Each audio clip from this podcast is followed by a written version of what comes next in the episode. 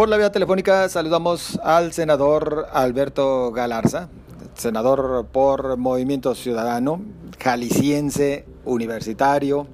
Eh, y bueno, con el compromiso en esta ocasión, eh, senador, gracias por acompañarnos, buenas noches.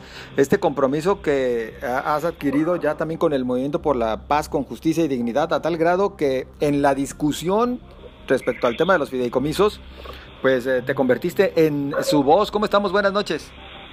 Buenas noches, José Ángel. Bueno, primeramente, muchas gracias por el espacio. Y sí, este, eh, quisiera decir que simplemente fui un portavoz del movimiento, eh, de los que, por cierto, los senadores de Morena, la mayoría absoluta de Morena en el Senado, impidió que pudieran estar para escucharlos de viva voz a las víctimas. Entonces, lo único que yo hice fue prestar mi voz para hacer escuchar a los que se las fueron negadas. Senador, pues ya al final poco se pudo hacer con respecto a este tema de los fideicomisos. Ganó eh, el grupo mayoritario. ¿Qué queda? ¿Qué queda por delante? La resistencia, José Ángel. La resistencia y la lucha de los que hoy se sienten traicionados por el presidente y por su cuarta transformación, se nos hace completamente increíble que está documentado que en 2018 quienes ganaron el voto del, eh, de hacia López, quienes ganó el presidente para que votaran por él, hoy es a los que traicionan las víctimas de la violencia en México, la comunidad universitaria, la comunidad cultural, los creadores de cine, los creadores de arte. Hoy todas las personas que le dieron su voto y su confianza, hoy los están traicionando de manera vergonzosa.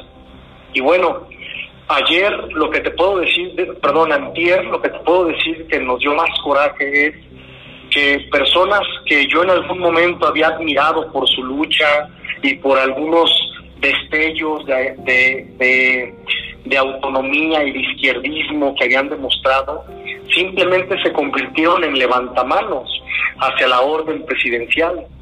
Personas que habían luchado por la cultura votaron en contra, eh, eh, votaron a favor de desaparecer los fideicomisos, personas que habían de hecho recibido beneficios por parte del CONACYT votaron en contra, de votaron a favor de desaparecer estos, eh, estos apoyos a la ciencia y a la tecnología.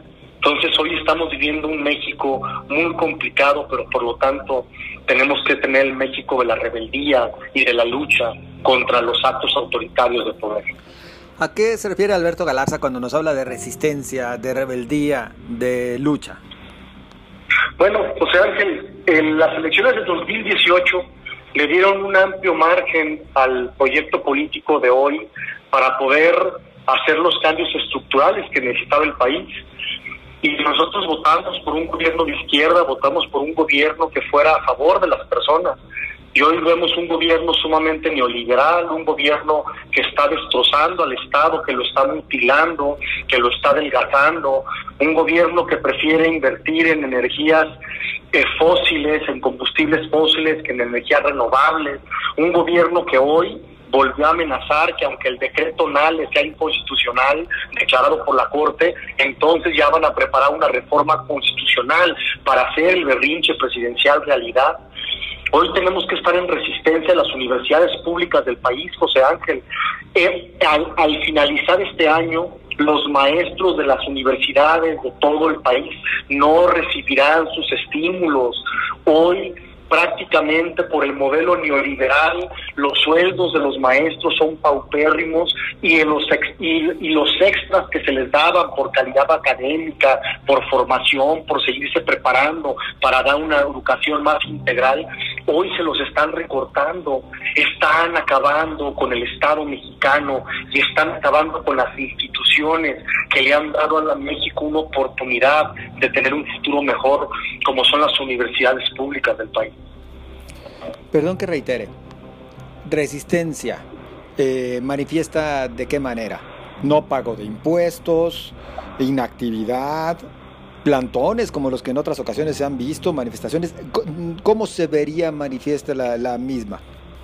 la resistencia se hace en las calles, o sea, se hace en las redes sociales, se hace eh, hablando uno a uno para poder llevar esta información a todas las personas del país para que comenzar a castigar con el voto a este movimiento que hoy ha traicionado el principio rector que era gobernar para los más, gobernar para los más desprotegidos.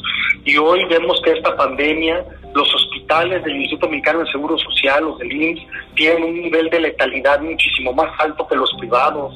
Eso es primero los pobres, primero los pobres es que se te mueran más fáciles personas en hospitales públicos que privados, primero los pobres es que hoy no tengan, no haya un solo apoyo dedicado a las personas para que puedan conservar su empleo. Eso era el lema del gobierno, eso era ver primero por los más desprotegidos del país. Y hoy prácticamente se ha perdido todo esto. Alberto Galarza, eh, pues vienen momentos de incertidumbre porque en lo sucesivo estos apoyos a los cuales eh, nos has hecho referencia, pues van a depender más bien ahora sí que de una buena voluntad, casi de un acto de fe, casi de un acto de fe y pues en última instancia de que haya dinero, que es la parte que más preocupa. No, bueno, a ver, también tenemos que decirlo desde antes, o a las universidades públicas y a la educación pública en este país se le empezó a castigar desde 2018. Los presupuestos en educación superior y en educación en general vienen disminuyendo desde el 2018.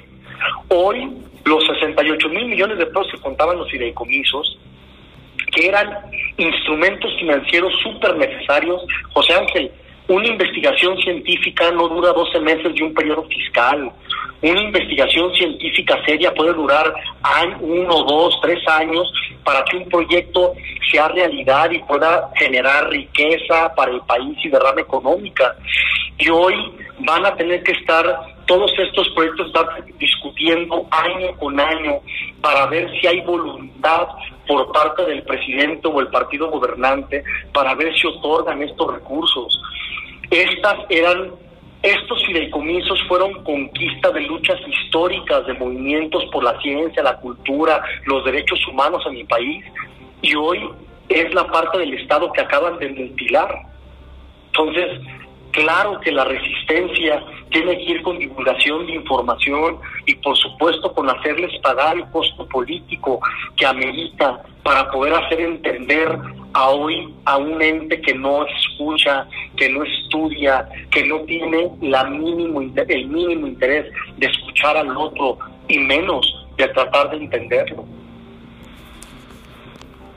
Y ante la carencia de los recursos, ante una bajísima recaudación, que es lo que se prevé, ¿podrá el gobierno salir adelante también, no solamente con los compromisos que tiene, sino con la operatividad misma del gobierno federal? No, bueno, José Ángel, como han hecho un pésimo manejo de recursos, a ver, hoy, hoy chequé una nota en la mañana eh, hoy se hubiera terminado de construir el aeropuerto de la Ciudad de México. Y hoy declara la Secretaría de la Función Pública y la, o la Secretaría, no, me acuerdo qué, qué, organismo fiscalizador, que no hubo un solo acto de corrupción en el aeropuerto y para eso ya perdimos 100 mil millones de pesos en pago de indemnización, 100 mil millones de pesos tirados a la basura, José Ángel. Hoy tenemos un proyecto que se llama Dos Bocas, una refinería que hubiera sido importante hacerla el siglo pasado, no este siglo, no en plena era del calentamiento global, no cuando estamos a punto de irnos eh, eh, al, al, despeñadero, como decía el propio presidente, en temas de sustentabilidad en este planeta para poder subsistir como especie. Hoy están gastando el dinero en proyectos faraónicos que no sirven para nada, que no sirven para el desarrollo del país. Y hoy no hay un espacio para la autocrítica. Yo quisiera saber, la única autocrítica que le he escuchado decir al presidente de la República ha sido decirle a, un narcotraficante en lugar de por su apodo, por su nombre. Es de verdad impresionante el sinsentido con el que está actuando la presidencia de la República. No lo entiendo, es completamente un misterio el por qué está actuando de esta manera.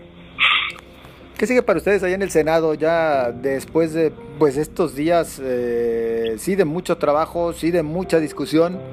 pero sí también de hacer frente a la aplanadora que representaron Morena y sus aliados.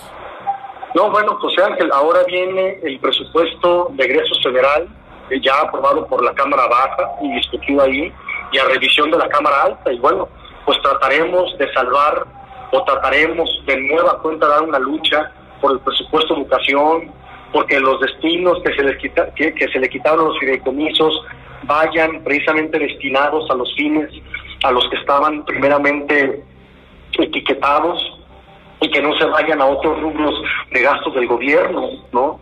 Eso sería lo principal, si no sería otra traición, ¿no? Porque lo que lo que estuvieron diciendo en estos días es que no se iba a utilizar el dinero en otra cosa más que para lo que estaba hecho. Y ahora ya están empezando a cambiar el discurso. Vamos a ver si sí dedican 68 mil millones de dólares para estos fines.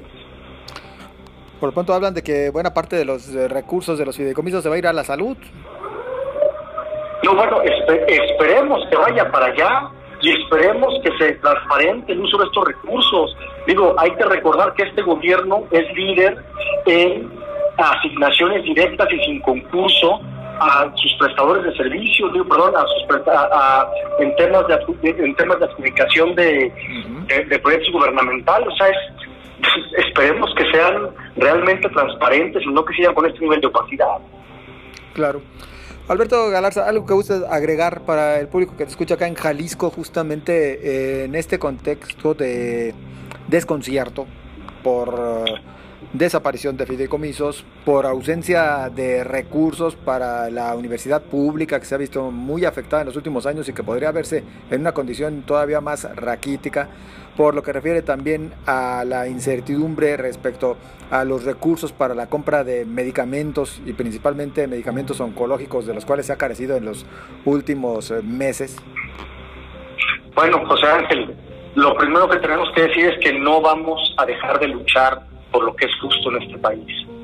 Y aunque hoy, por la mayoría abrumadora que tiene el partido en el gobierno, seguiremos dando las luchas con argumentos, con inteligencia, con generosidad y sobre todo con un patriotismo que hoy más que nunca se necesita. Hoy tenemos que ver por el futuro de nuestro país y para ver por el futuro tenemos que volver a ver al presente más que nunca. Y necesitamos que hoy toda esta información llegue a todos los rincones del país, que llegue a todos los mexicanos para, para empezar a hacer un cambio en las conciencias y poder realmente llevar este país al lugar que merece. Senador Alberto Galarza, como siempre, agradecidos. José Ángel, te agradezco muchísimo y como siempre, un gusto saludarte. Saludos, un abrazo. Hasta luego. Hasta luego. Pues ya lo escuchó usted, es Alberto Galarza Villaseñor, senador por eh, Jalisco.